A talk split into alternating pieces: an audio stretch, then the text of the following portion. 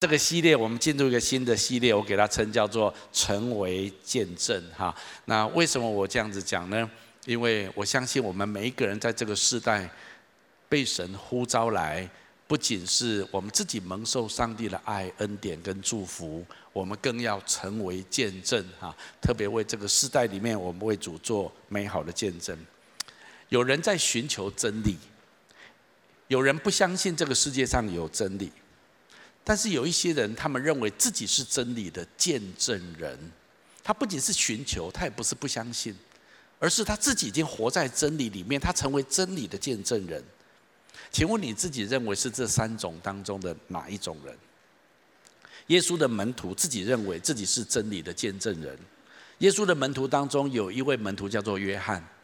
约翰按照教会历史来看，他是活最久，或者是他是最后才离开这个世界。耶稣的门徒，在约翰的晚年的时候，他写了一些的书信，那写了一些的对耶稣的回顾。所以，约翰福音是四福音书里面最晚完成的。然后，约翰后来又写了约翰一书、二书、三书，连启示录这一本很重要的书都是约翰所写的。所以，约翰可以说他亲身经历跟耶稣基督的互动。然后他也经历教会的初代教会的一些的过程，然后他在圣灵的带领里面，他对耶稣基督有更深刻的认识。所以当他在晚年的时候，他写约翰福音的时候，他这么说：“他说这个道呢，成了肉身的样式，住在我们的中间，充充满满的有恩典，有真理。好像这位永恒的道，他成为人的样子，住在我们的当中。”那而且他说，我见过他的荣光，就是上帝独生子的荣光。在他另外一本书《约翰一书》里面，他描写的更写实一点，或者更贴近一点。我们来读一下这段话好吗？来，我们写这封信向你们陈述那从起初就存在的生命之道。这生命之道，我们听见了，亲眼看见了。是的，我们已经看见，而且亲手摸过。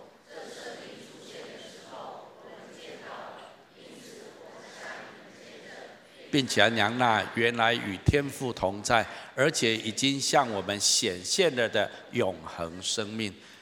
前前后后，约翰可能没有提到耶稣这两个字，但是他在这里很讲，他用另外一个形容词来形容耶稣，那就是从起初就存在在亘古的永恒里面，本来就存在的一个生命之道。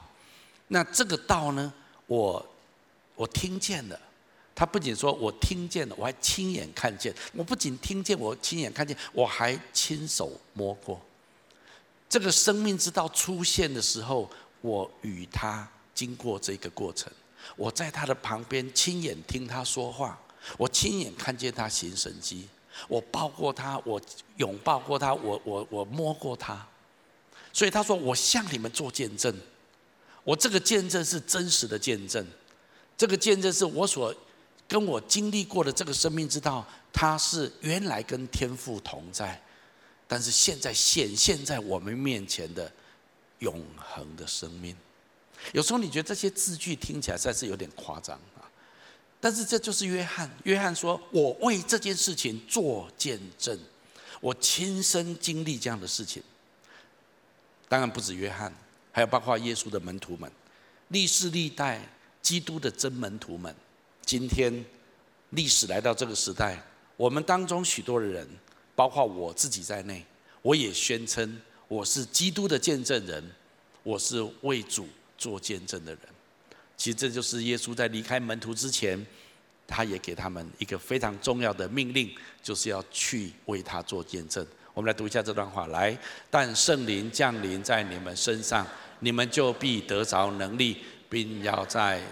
做我的见证，并要在耶路撒冷、犹太全地、撒玛利亚，哈，直到地极。我们把这段稍微省略一下。那做我的见证，原文他是说成为我的见证，英文说 be my witness。这句话有两个不同的意义。做我的见证，你也可以说我讲一个故事来描述上帝怎么听我的祷告，回应我的请求，或者在我的人生当中，我遇到某一件事情，我怎么经历到神。当然，这一些都是为主做见证。但是我相信耶稣在这里讲的比这个更深邃一些。他的意思是说，你要成为我的见证。这个意思是什么？这意思是不只是我这一件事那一件事，我经历到祷告的成就，经历到上帝对我的带领，基督对我的祝福，而是我整个生命，我的所思所想，我的行为举止，我的人生目标，我的价值系统，我的信念观念，全部都像耶稣基督。我认为这才是这句话真正的含义。你们要成为我的见证。不只是讲一个故事，讲一个三分钟的短的经历，是当然这个都很好，但是更重要是你整个人、整个生命成为我的见证。这个系列我们要来谈这个议题：我们如何让我们整个生命成为主的见证？那么这个礼拜我们先来谈一谈成为真理的见证。当我们谈到成为真理的见证的时候，我们先要来问一个问题。到底真理是什么？这个世界上真的有真理吗？如果有真理，那真理从哪里来呢？第一个标题，我要直接回答这个议题：真理从神的儿子而来，而且他就是真理的本身。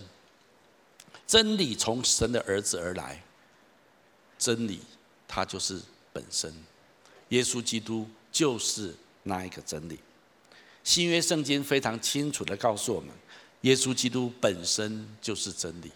我今天要针对这个议题稍微深刻一点的来谈论。首先，圣经没有给我们很模糊、很很想象空间，或是自己去推演，没有。耶稣讲得非常斩钉截铁，非常的清楚。耶稣这么说，我们一起读一下来。耶稣说：“我就是道路、真理、生命，若不借着我。”没有人能到父那里去。耶稣没有模棱两可。耶稣说：“是我就是那一条道路，我就是真理，我就是生命。如果你要认识创造宇宙万物的那一位独一的主宰，我的天赋上帝，那么我是唯一的道路。”坦白说，基督教最令人讨厌的地方就在这里。为什么只有你？万教归宗，殊途同归。为什么只有你？要是我的话，我也不会这样讲。啊，大家都好，都好，没关系，没关系，可以就可以了哈。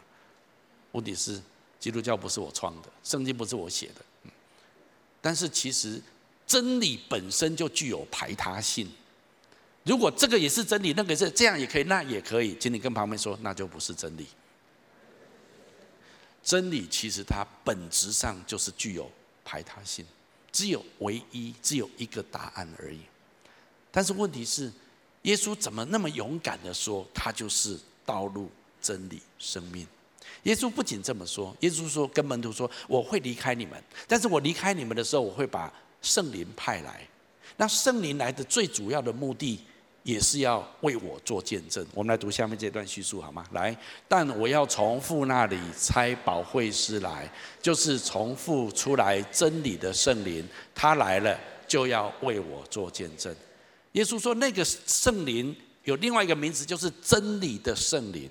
这个圣灵就是真理的灵，而且他来做什么？他最主要的目的就是来为我做见证，来证明我就是真理，我就是道路，我就是生命。那这就是耶稣所说。耶稣没有给我们模糊的空间、想象的空间，说或许、也许、可能没有。他说：我就是真理。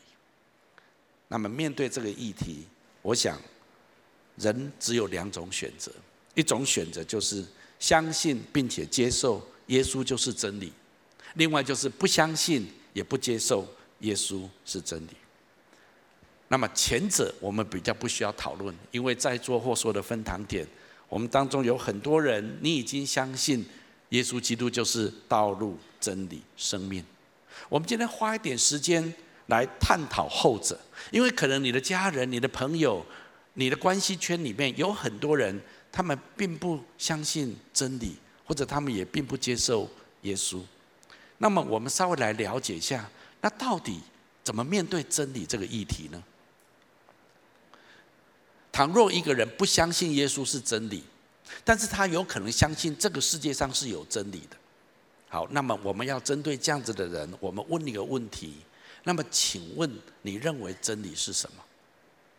我想很多人也许没有厘清很多东西。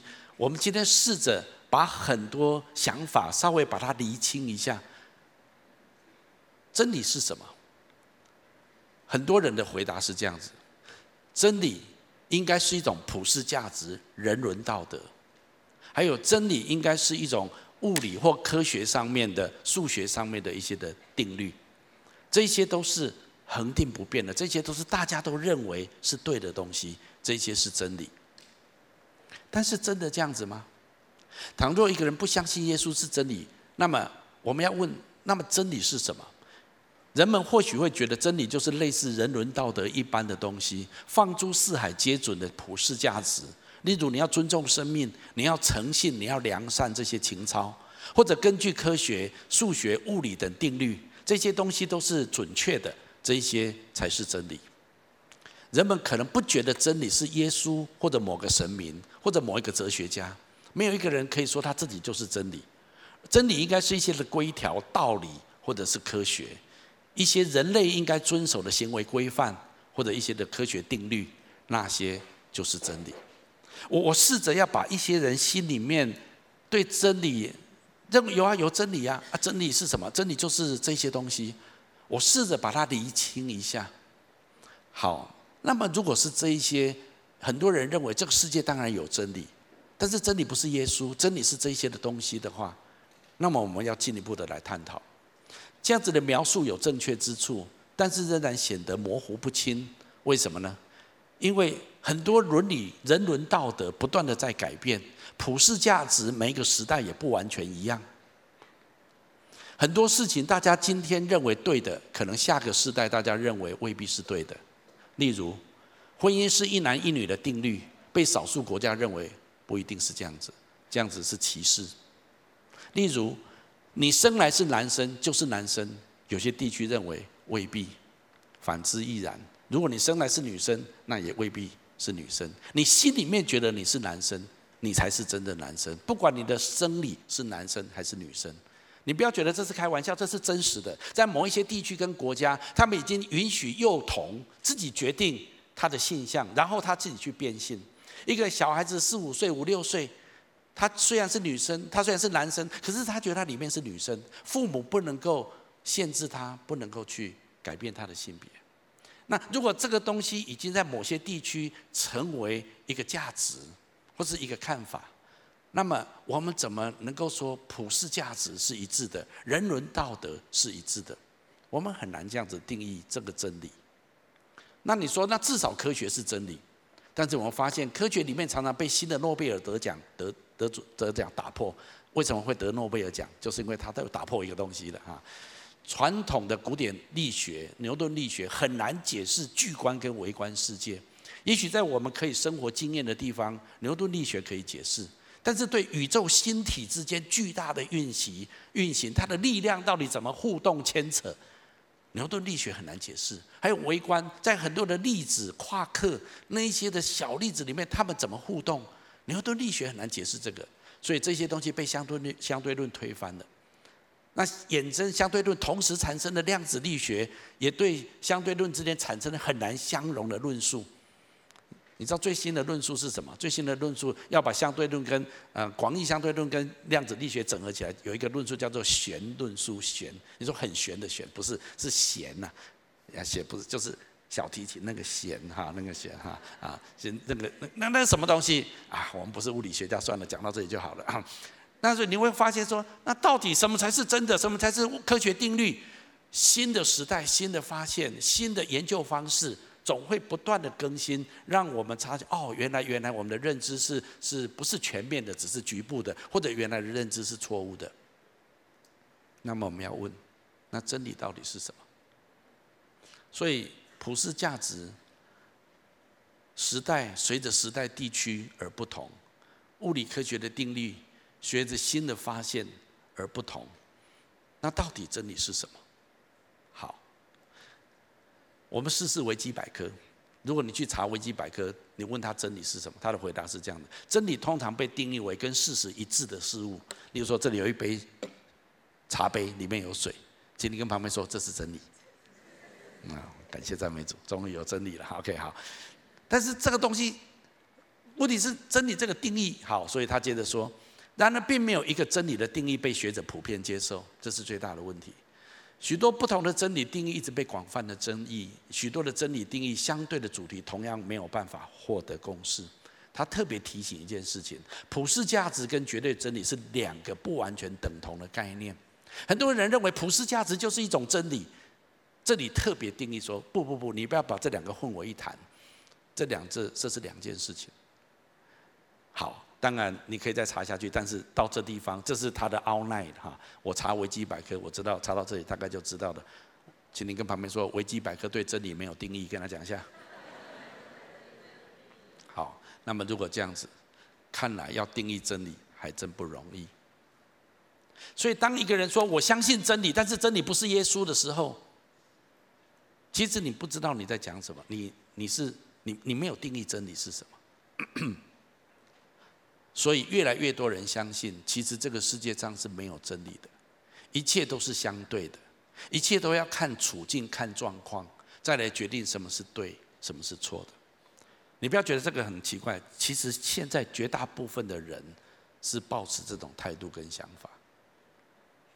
所以，他们认为其实没有真理。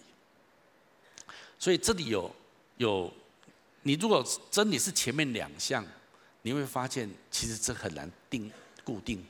那最后你只能够得到一个结论，就是其实没有真理。好，这样就没有任何一个人可以跟另外一个人说你这样做不对。你知道如果没有真理，你是老板，你不可以原跟员工说你这样做不对，你怎么可以说我不对？你认为对是你的处境认为对，我认为对是我的处境认为对，因为没有绝对的标准，一切都要看状况而定。也因为这样子，因为没有真理就没有对错。但是我们都心知肚明，这样的认知跟想法是没有办法运作人生的。虽然我们已经，虽然我们还没有知道。宇宙所有的知识的全貌，但是在已知的部分，很多确实是真理。例如说，二加三等于五，总不能等于六跟等于四吧？啊，那很多东西可以重复实验，你会知道。有一个科学家说，他上过去过登陆再回来的科学家，他说是数学跟科学的定律是真理，让我可以去月球又回来。如果二加三偶尔等于六，偶尔等于四，我去。月球是回不来的，所以他认为还是有真理在那地方。然而，如果没有真理，你就不能教导孩子什么是对跟错，何为是与非。如果你今天问一个一般人，如果他仔细的想一想，他通常会觉得，其实这个世界上没有什么绝对的对跟错。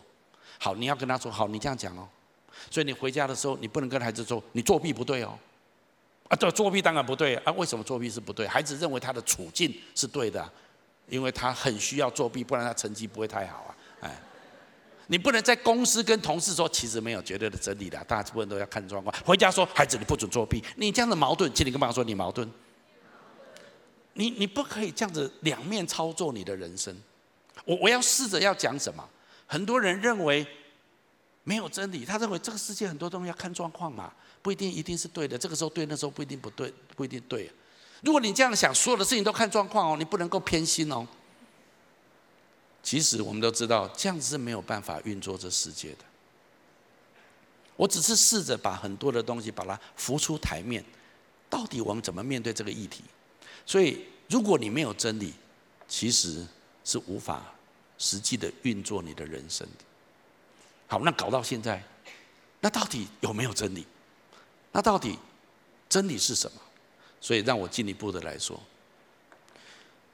明明知道没有真理是无法运作人生，但是还是有很多人宁可选择相信这个世界上是没有绝对真理的。这是这个世界正兴起的信念跟认知。这个世界很多人，你问很多成年人，他们都需要啊看状况看状况了啊，这时候是对，未来不一定是对的。现在好，未来不一定是好的。所以他们总是有一个好像一个空间。你问一个政治人物，你的基本信念是什么？他也不会敢说。看看看看呢，啊，对他讲，他的基本信念只有选票而已。那到底一个人有没有核心的真理在他的里面？有时候未必。诚心的论，我们只能够选择这个世界上两个答案之一，一个是有真理，一个是没有真理。你只能够二选一。那这个世界上有真理吗？这个世界上有真理，这个世界上没有真理。今天跟朋友们说，你只能二选一。好，那么我们继续往前。但是后者其实站不住脚，为什么？因为如果世界上没有真理，那么没有真理这句话就不是真理。你同意吗？啊，所以负负得正，这个世界上必须有真理，一切万物才可以运作。如果我们没有仔细的想这个东西，我们会模模糊糊、隆不隆咚的，就反正接受一点自己现在最舒服的想法，就活在其中。但是其实你不知道你是矛盾的。所以，这世界上如果没有真理，这句话本身自我矛盾。这世界上没有真理，啪啪自己打脸啊！所以你这句话就不是真理。那到底要怎么面对这件事情？好，我我要讲的重点就是，我们只能选择相信。我的意思，我特别把“选择相信”这四个字把它拉出来。你选择有真理，你也是需要用信心。你选择这世界上没有真理，其实你也是要用信心。我们都没有绝对的科学论证，没有绝对的演绎哲学、演绎推理，能够说绝对有或绝对没有。最后你必须采取自由心证，你选择一个信念。但是我只是要说，很多人其实他是相信有真理的，可是他操作起来好像人生没有真理。你不能脚踏两条船，请你跟爸爸说，你不能脚踏两条船。柿子捡软的吃啊！但是很多人人生是这样的，这时候有真理，面对孩子就有真理了啊！你敢这样打断你的狗腿啊？那面对老板就没有真理，面对同事就没有真理。你你怎么可以人生两面呢？总有东西是对的，总有东西是错的。因为事实上没有真理是无法操作你的人生。OK。但是我们如何如何决定有跟真理跟没有真理？其实那不是科学跟逻辑的问题，请你跟我说，那是信心跟选择的问题。你选择什么？你相信什么？这会影响你。好，那如果这样子，我们进一步的在信心当中宣认，宇宙当中不仅有真理，而且这个真理就是永恒的道。我相信在座跟所有分享点里面，我们当中绝大多数人，你已经知道这件事。这个永恒的道是什么？我们再次读一下，来，道，这是另外一个翻译版本哈。我们来读另外一个翻译版本，来，道成为人，住在我们当中，充满着恩典和真理。我们看见了他的荣耀，这荣耀正是父亲的独子所当得的。再一次的，我把今天的主题经文用另外一个翻译版本。来描述这个永恒的道、永恒的生命，成为人的样子，住在我们的当中。约翰说：“我就是为这件事情做见证的。”好，这个永恒的道，我们继续这个世界的真理，真理就是永恒的道。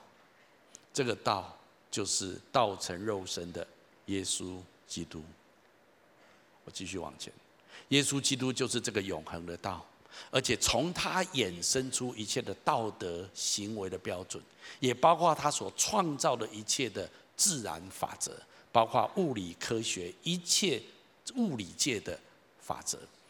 那一切的根源就是这位创造天地万物独一的主宰，我们的神永恒的道。其实圣经就是告诉我们这件事情而已。当我们遵照这一些的道法则运作人生的时候，我们才会舒畅顺利。否则，我们总会遇到很多的干戈跟拉扯。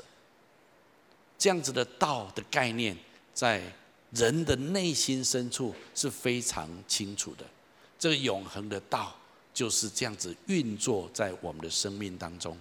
你也可以拒绝，你也可以反抗，但是最后受伤的不是这个道。受伤的是你自己。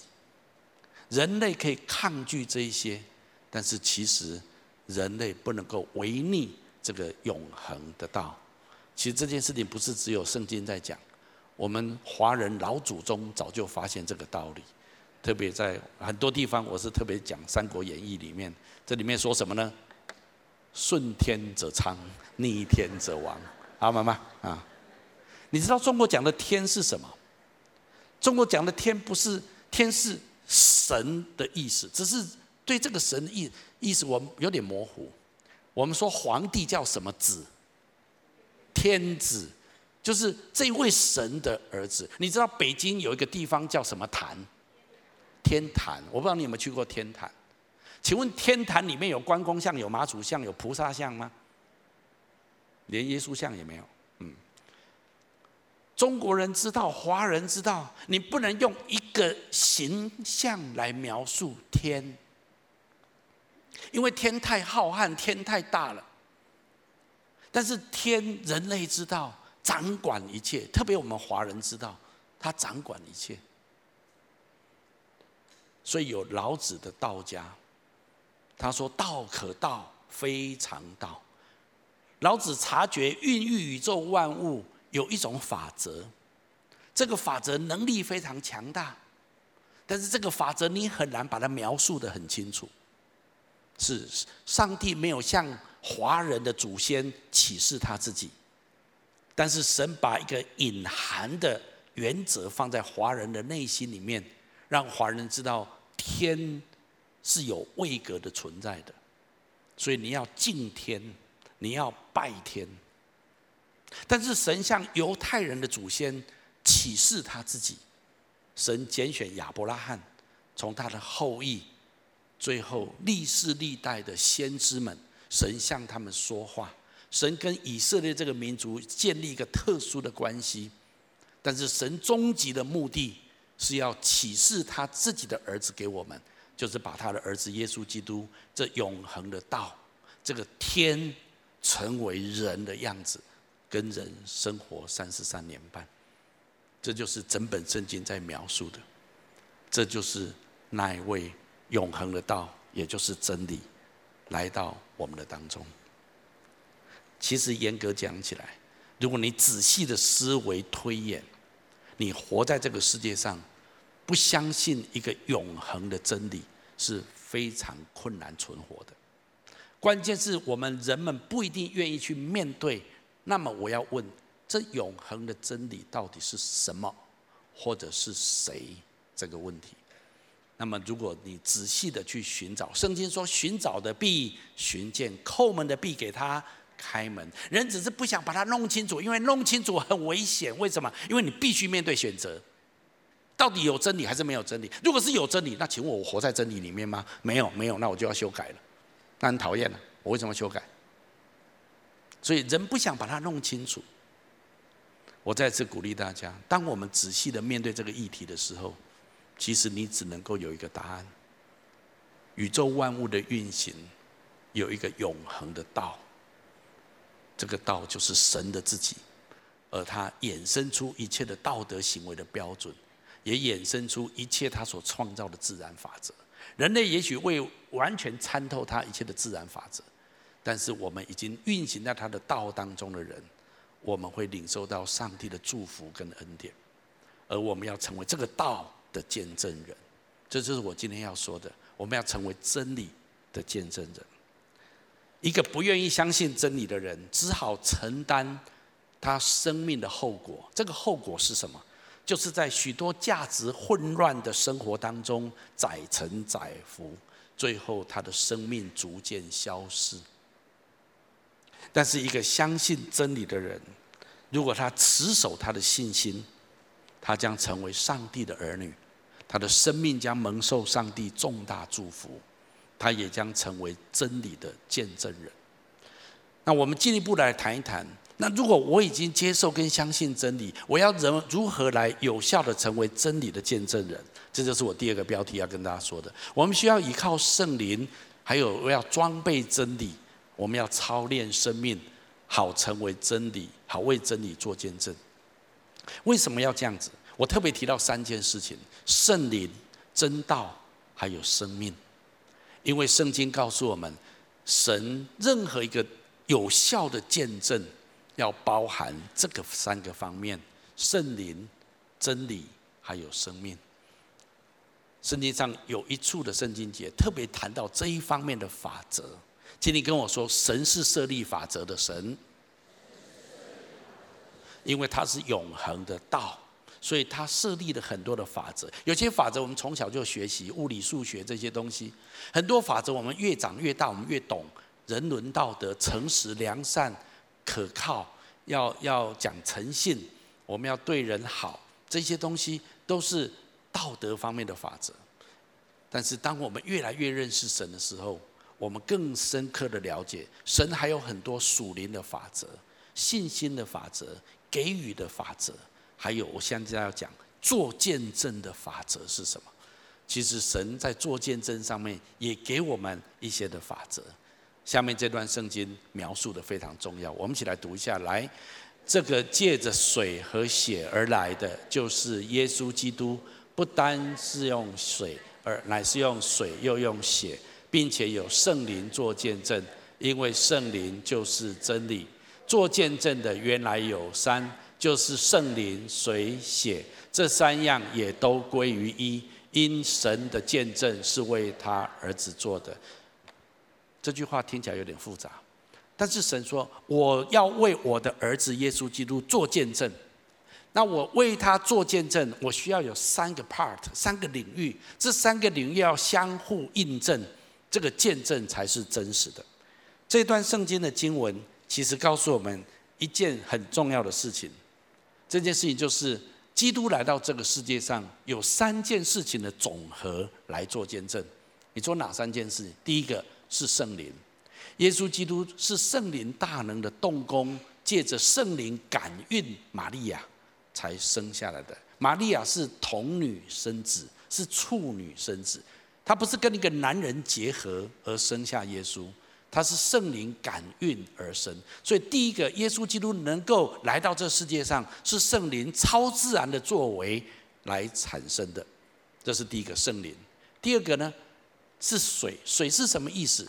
水是指着真道，因为基督就是永恒的真道，成为肉身的样式。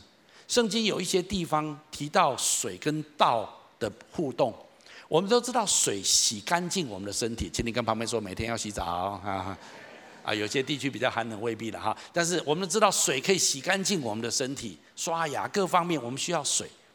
圣经用水来比喻，那么真理或者真道，也就是要洗净我们的生命。圣经上有一句话这么说，我们一起读一下来：要用水借着道。把教会洗净，成为圣洁。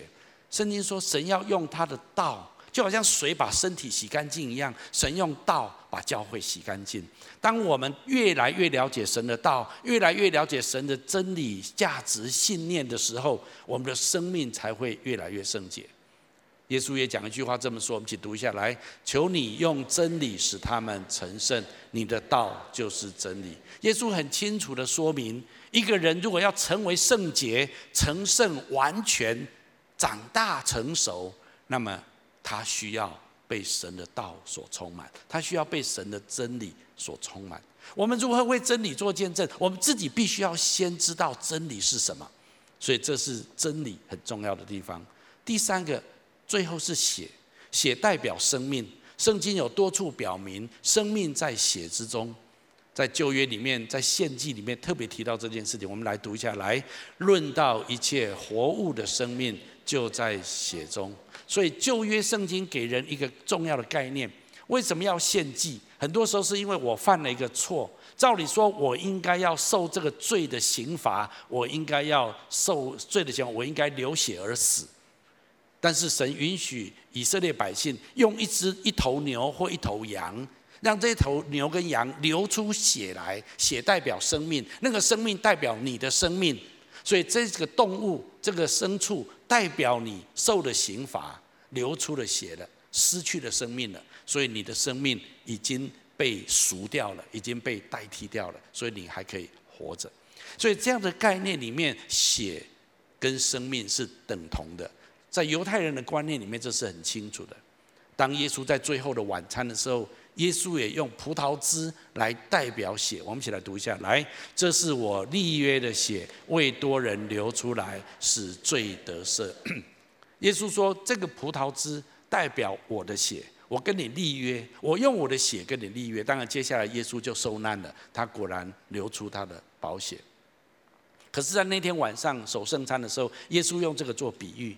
耶稣的意思是我流血，我把我的生命舍去了，来代替你的生命，就好像旧约献祭一样。所以，当你信了我之后，那个血就是为你流的，好让你的生命可以被神保存，而且因为罪被赦了。神的生命就可以进到我们的里面，我们成为一个被洁净、纯净的人，神的生命才可以进入一个干净的生命里面。当我们的罪被赦的时候，所以下面这一段圣经也很重要。来，这见证就是神赐给我们永生，这永生也在他儿子里面。人有了神的儿子就有生命，没有神的儿子就没有生命。所以耶稣在这里讲得很清楚：神为什么可以可以把他的生命给我们？因为他借着血把我们的生命的罪除去，他失去生命，好让我们可以领受他的生命。所以血代表生命。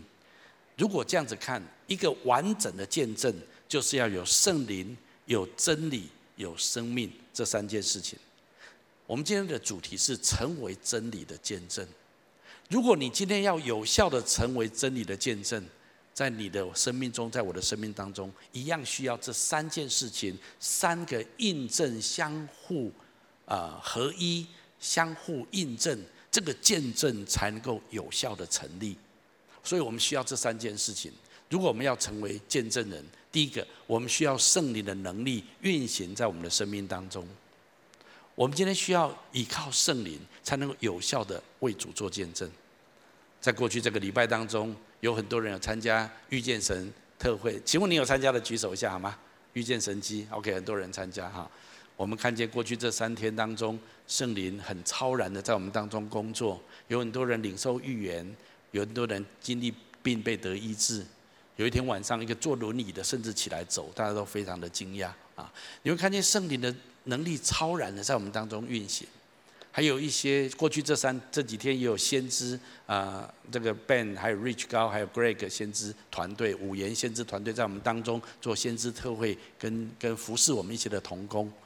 我最最有趣的就是我听到我们有一些海外的惊奇家人跟我们分享，就是说，如果是惊奇的代祷者为他祷告，然后祷告的呃很准。他会觉得那一定是我的牧师或是我的领袖去偷偷告诉母堂啊，那个代祷者啊，说我怎样我怎样，然后顺便祷告的时候讲出来啊，就比较觉得啊还可以想象有这种过程。但是如果是一个外国人，我的领袖也英文不好，很难跟他沟通啊，但是他竟然把我的东西都讲出来，那为什么会这样子？请你跟旁边说圣灵的能力，其实这就是。做见证，什么做见证？证明神在我们当中。每次我带一个人来到先知面前，请他为他祷告的时候，其实我都为他捏三捏一条冷汗，我都不知道，希望他不要乱讲啊，不要乱讲啊，这这哈啊！但是每次我都眼泪都差一点跟那个人流下来，他都讲的太精准，为什么都不会讲错了？我有可能会讲错，他不会，因为我的恩赐没有他那么成熟。我我的意思是说，为什么要这样子？其实圣经就是告诉我们，神要我们知道圣灵运行在他的教会当中，圣灵的能力恩赐要透过教会的生活能够被彰显出来，我们的生命也要彰显这样子。你为别人祷告，你可以经历神迹；你为家人祷告，你为自己祷告，我们要经历圣灵的大能在我们的当中。神大能的作为是我们做见证非常重要的根据。耶稣跟门徒说。你们要在耶路撒冷等候圣灵降临在你们身上，你们才会得着能力去游了耶路撒冷、犹太全地、撒玛利亚，直到地极，为我做见证。所以我们要做见证，请你跟旁边说，一定要圣灵的大能。也许过去的教会在这一方面比较忽略，没有那么的清楚，但是我相信今后的教会，我们要看见圣灵更超然的在教会里面工作。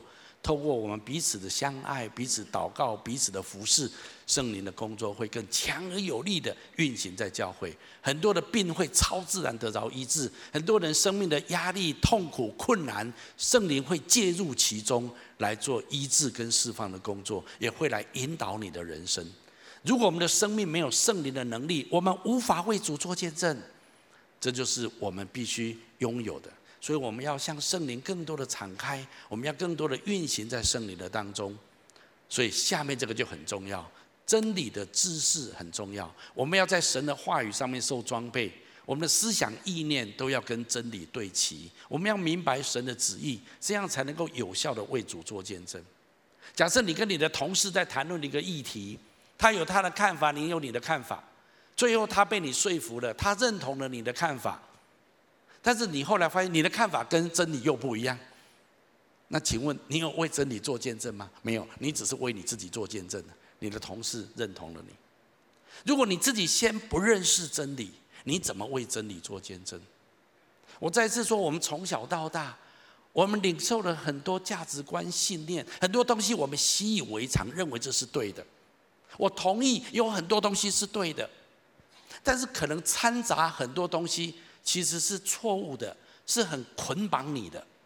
随便讲一句话，钱最重要了，其他都是假的啦。有没有从？有没有听？有没有听过？有没有听过？啊，从小就一路的长辈啦、师长啦，就这样讲。相信自己啦，不要相信任何人啦，相信的人都骗人的，只有相信自己啦。有没有听过这句话？有没有听过这句话？一路从小就听的。从圣经来看，你毁掉。我跟你讲，你如果相信这些话，你毁掉。我这样讲的很夸张，但是我讲是真的。我的意思说，从小到大，你有很多的价值观、信念，很多的想法。我相信有百分之五六十是对的，是合乎神的话的。但是可能有百分之三四十是错误的，需要修剪、需要调整的。如果你不把它弄清楚，你的人生就卡住。当你没有办法跟真理对齐的时候，你怎么跟真向真理为真理做见证？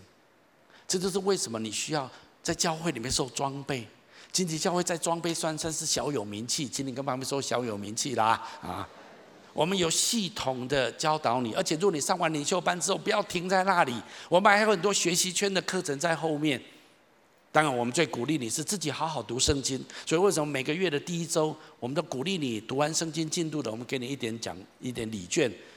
我们威胁利诱，你知道吗？啊，就是想尽办法，你自己好好的读神的话。我们希望你在真理上面充满神的话。我们如何为真理做见证？如果我们自己歪歪的，我们怎么为真理做见证？我们需要了解真理到底是什么。那么我们跟真理还有多少偏差？我们愿意不断的靠近真理，也许还不完美、不完全，没关系。但是我们往那一方面 approach，这就是我们需要在真理上面的知识。最后一个，我们需要生命的更新。也就是当我们知道有这些的真理、有圣灵的运行之后，我们的生命开始改变，我们变得比以往更加的柔和谦卑，我们比以往更加的有爱心，我们比以往更加的成熟，而且有自信，我们可能也会更勇敢。我很高兴，从今年开始，我们有 ID 营，明年我们都会一年有两次，在跑跑垒包里面，我们都会为大家预备。什么叫 ID 营？就核心身份营会。很多人的核心身份基本上是被摧毁的。你不知道你自己的价值，你不知道你自己是谁。当你更确认你自己的价值跟你是谁的时候，你会成为更成熟、更有安全感、更健康而且更勇敢的人。今天求主帮助我们。撒旦要来偷窃、杀害、毁坏。撒旦把很多没有安全感的意念放在你的里面。让你觉得就必须要有钱，必须要这样，必须要很漂亮，必须要学历很高，必须要人家喜欢我才可以。有一些是对的，可是有一些东西是掺杂的。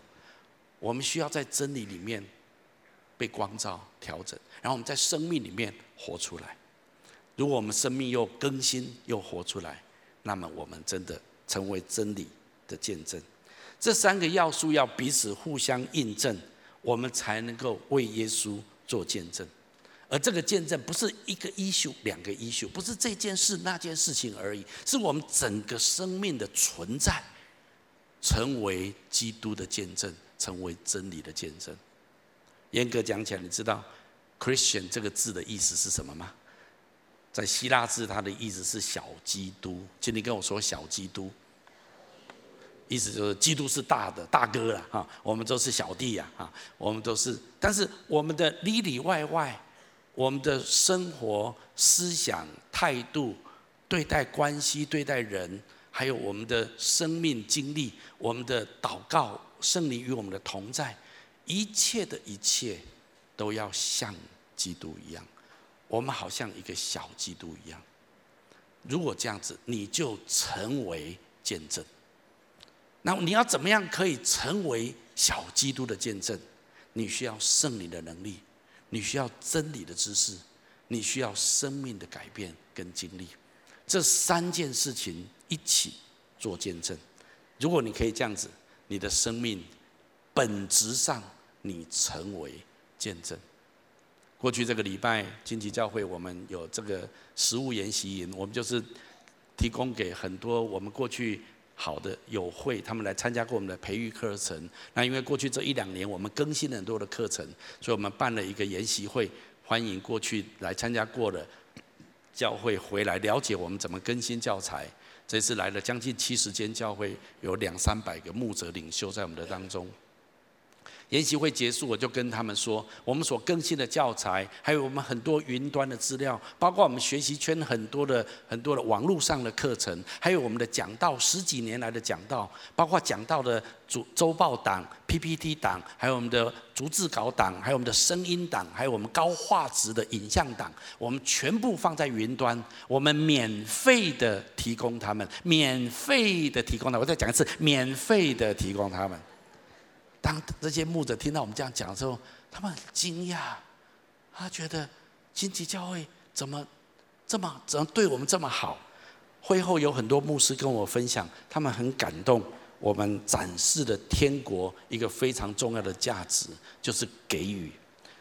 那我心中也很被鼓励，我觉得其实我们只不过多年来我们累积很多的东西，我们把它整理的还算有秩序，整理的很完整。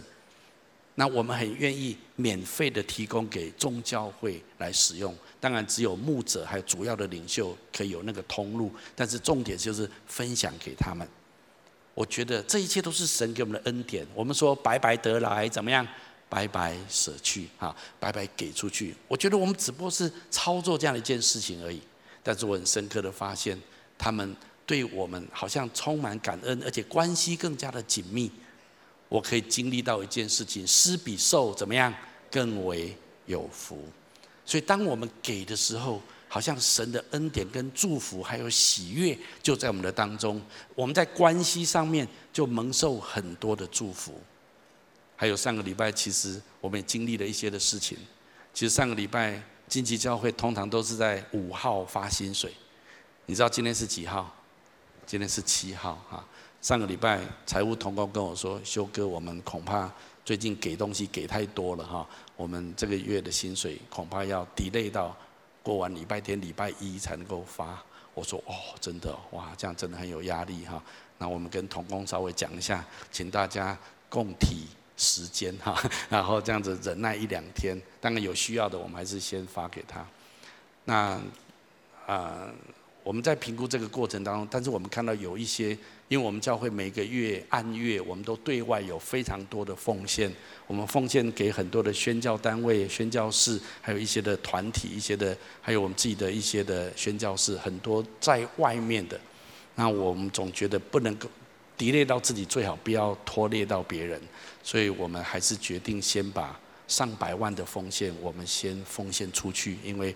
他们真的一定有比我们更大的需要。就在我们大概礼拜四、礼拜五把这笔钱奉献出去之后，我们在礼拜五还是礼拜四我也忘了哈。同工跟我说：“修哥，我们收到一笔超过百万的奉献。”啊，我们觉得天哪，怎么会这样子啊？当我们一给出去的时候，神立刻就给我们。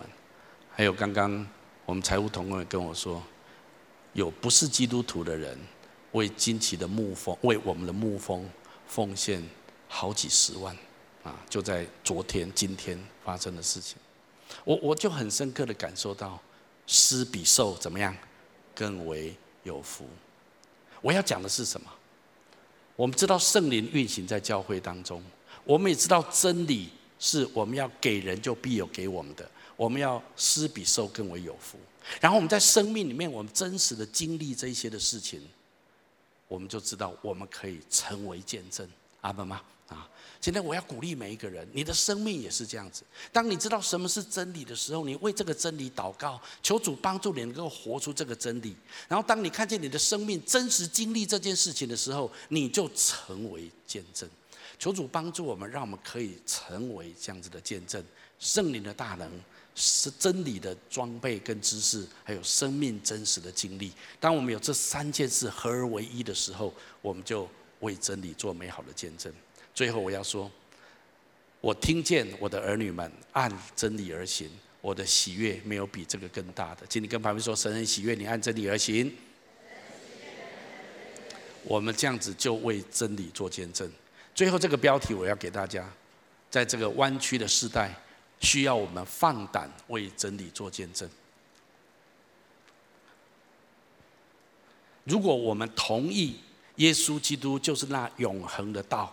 就是那真理，而且我们接受信靠这个真理，我们要为这个真理做见证。那么最后，我就要鼓励大家，我们要放胆为真理做见证。每一个时代都有很多人在抵挡真理，但是容许我这么说：真理你可以抵挡一个时代或一个地区，但是你不能够永恒所有的地区抵挡真理。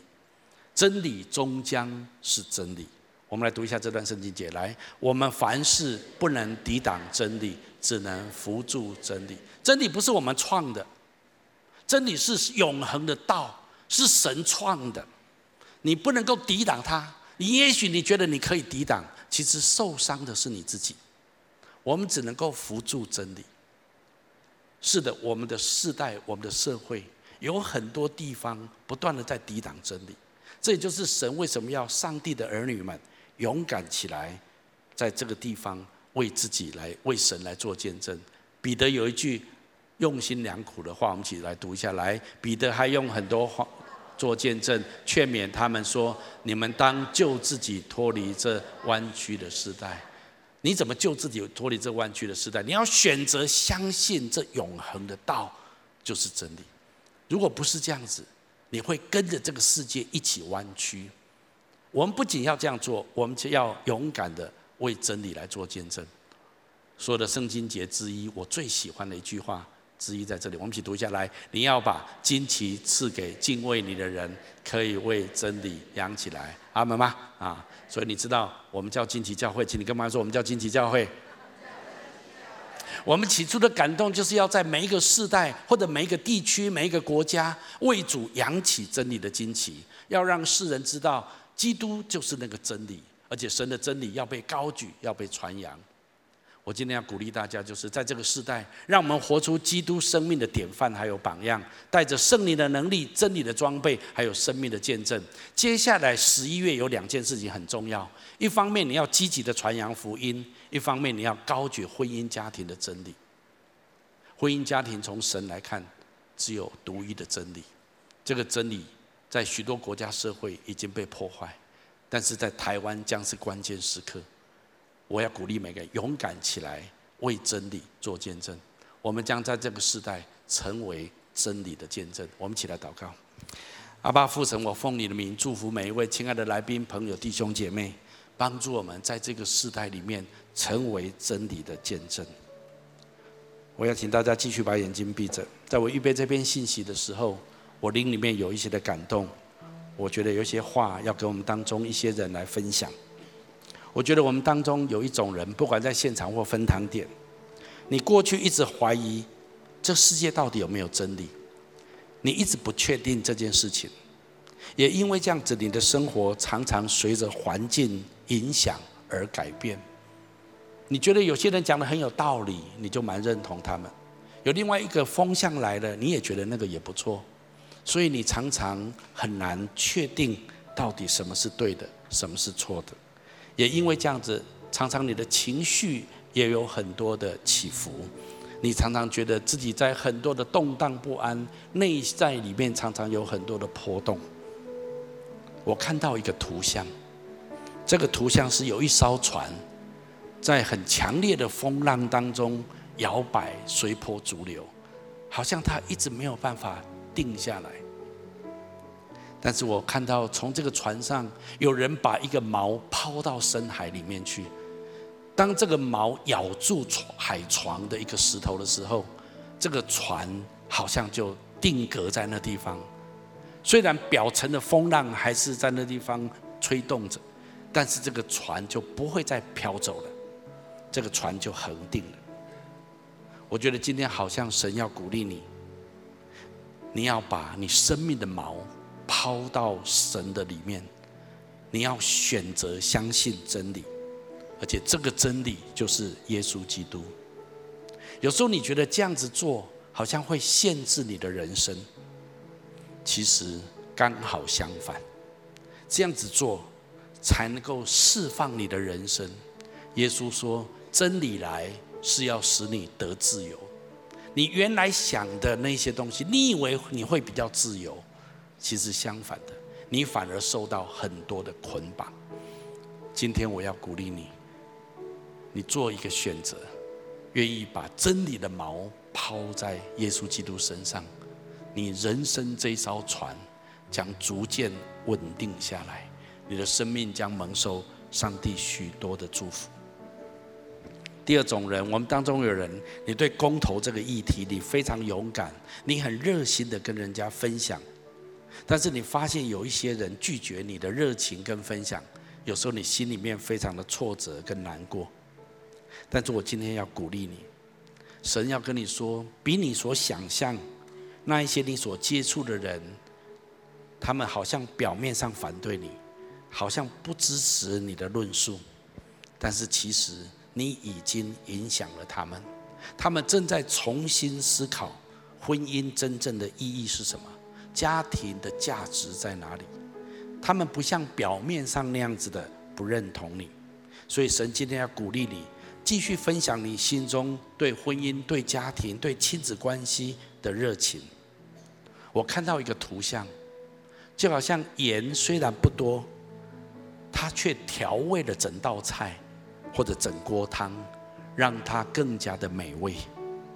神说：“你就是那个盐。”最后一种人，传福音对你来讲一直是一个障碍，但是你真的很希望可以为真理做见证。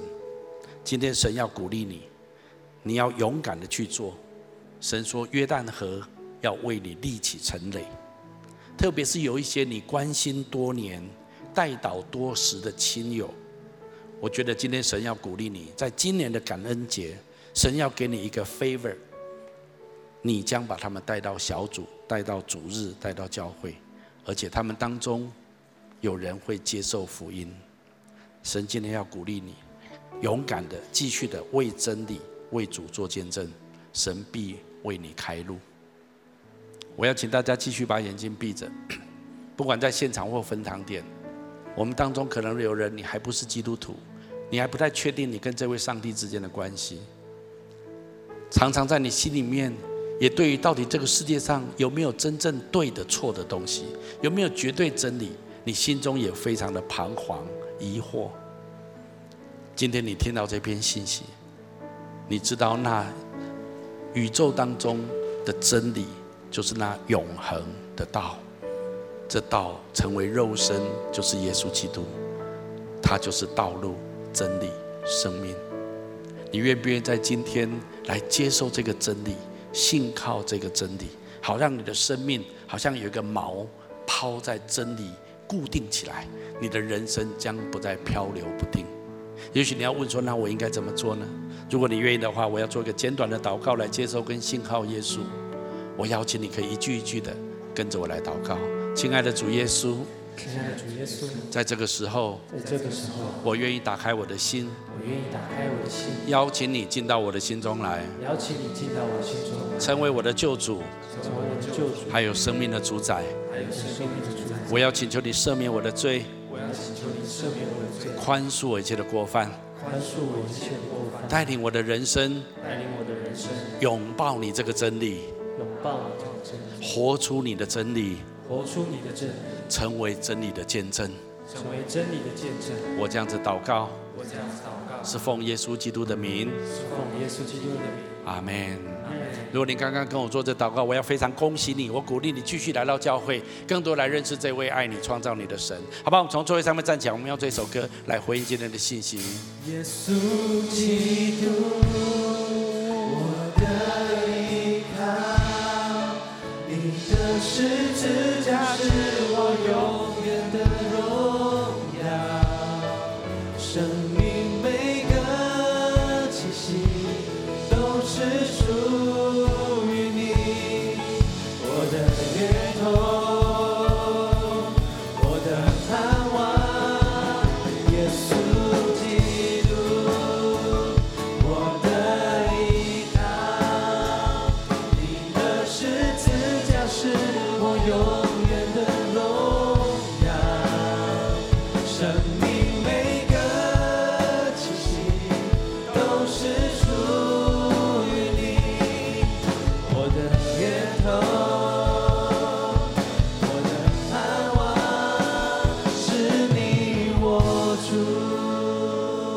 主。亲爱的爸父神，我奉你的名祝福每一位亲爱的来宾朋友、弟兄姐妹。主，让我们在这个时代都选择相信这永恒的道，成为我们生命的真理，而且成为真理的见证。祷告祝福，奉耶稣基督的圣名，阿门。我们把掌声归给神。